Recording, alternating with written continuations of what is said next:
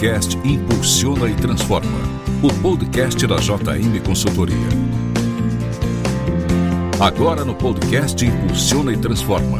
Pergunte ao Jarbas. Bom dia, boa tarde, boa noite. Bem-vindos a mais um podcast Impulsiona e Transforma, o podcast da JM Consultoria. Hoje estamos aqui novamente com o Jarbas para responder algumas perguntas que vocês nos enviaram por WhatsApp. Oi, Jarbas, tudo bem? Tudo ótimo. Bom, pessoal, quer mandar sua pergunta? É só nos responder direto que selecionaremos algumas para responder no nosso próximo podcast. Vamos lá, Jabas, responder algumas perguntas? Estamos prontos.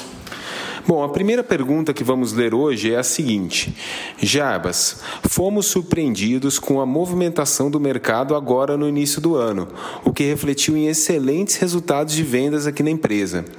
Jarbas, você acredita que isso vai se manter ao longo do ano?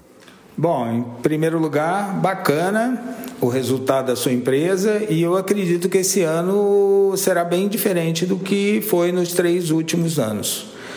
Porém, eu queria alertar sobre alguns outros pontos que você também deva se preocupar além da venda. A venda importantíssimo e deve continuar no seu radar. Porém, eu acredito que esse ano a preocupação principal vai estar nos seus processos e nas suas pessoas. Isso quer dizer o quê? À medida que você vai vendendo, você passou os últimos anos represando investimentos, talvez até represando investimento na área profissional da sua empresa. E isso pode complicar o seu resultado a partir de agora. Eu já estou vendo em algumas empresas empresas que alguns processos já estão é, se acumulando e com baixo desempenho operacional do time. Então, investir agora um pouco, ou pensar um pouco, além das vendas, nos seus processos, como eles estão funcionando, e se as pessoas estão preparadas realmente para atingir essa performance que você deseja esse ano, é algo fundamental também de se levar em consideração nesse momento. Legal, Jabas. Bom, temos mais uma pergunta aqui. Jabas, tenho tido vários conflitos com a minha equipe aqui na empresa. Sinto que eles poderiam estar rendendo muito mais. Como que eu consigo melhorar o desempenho do nosso time?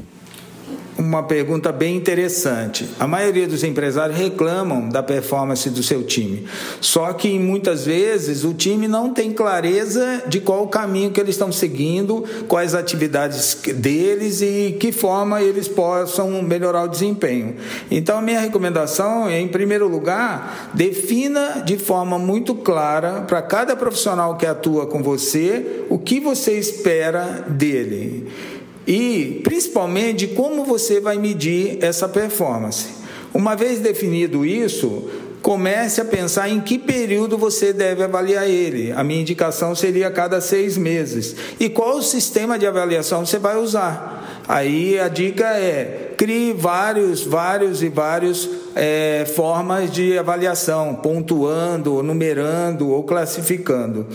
Depois, reúna com ele e dê feedback. E também abra um espaço para perguntar. Uma boa pergunta que você deve fazer para ele é o seguinte: pergunte para ele o que eu mais posso fazer que vá contribuir com o seu desempenho dentro da nossa organização.